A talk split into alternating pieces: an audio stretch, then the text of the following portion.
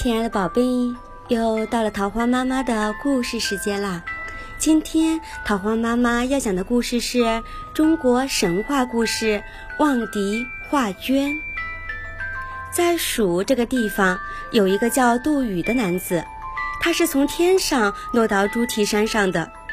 这个地方还有一个叫丽的女子，她是杜宇的妻子，是从江源的地井中出来的。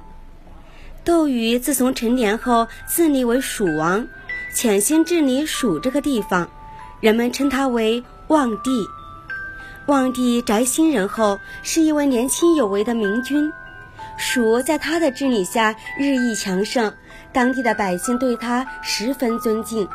然而，他一直对一件事耿耿于怀，那就是水患。多年来，望帝在治疗水上面花了不少心思。然而收获甚微，他为此特别苦恼。一天，望帝去江边查看水情，忽然他和随从发现江中有一具男尸，随着水波上下浮动，越飘越远。他赶紧命令人把尸体打捞上来，停放在岸边的草地上。令人惊奇的是，那具尸体被抬上岸。经过太阳一晒，竟然活了过来。他坐在草地上，告诉众人，他叫鳖宁，是楚国人。随从连忙把事情报告给望帝。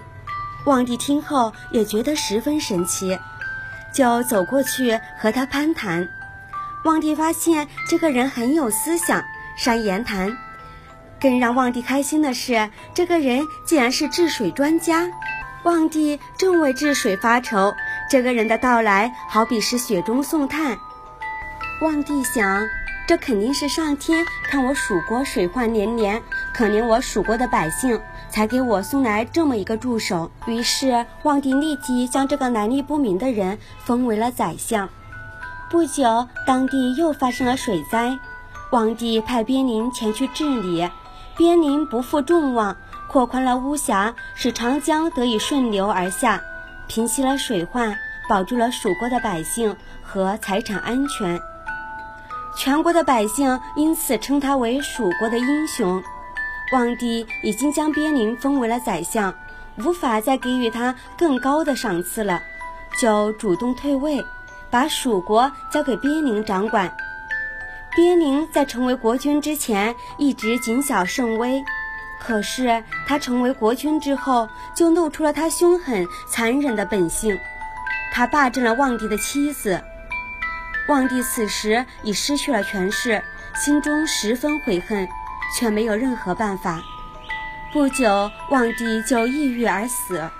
死后，他化为一只杜鹃，日夜哼唱哀伤的曲子。听到歌声的百姓都日日夜夜思念他。望帝生前爱护百姓，死后虽然化作杜鹃，却也没忘记自己的人民。每到清明和谷雨这样的春耕大忙季节，他总是飞到田间地头，提醒百姓赶快耕种，不要错过农时。百姓为了感激他，根据杜鹃啼叫的声音，给他起了个别名，叫布谷鸟。亲爱的宝贝，望帝宅心仁厚，年轻有为。致力于治水，深得百姓的爱戴。当他得知边宁善于治水，而且有思想、善言谈时，他果断主动退位，把国家交给边宁掌管。他心胸宽广，见到比自己有才能的人，不但没有心生嫉妒，反而主动让贤。这一点十分值得我们学习。亲爱的宝贝，晚安，好梦。